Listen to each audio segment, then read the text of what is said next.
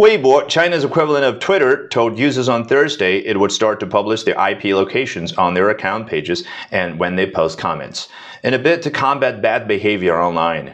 The move, posted on Weibo's official account, garnered over 200 million views and was widely discussed, with some users rattled by the perceived reduction in their online anonymity. Others, however, said they were supportive of the measures in light of COVID related misinformation.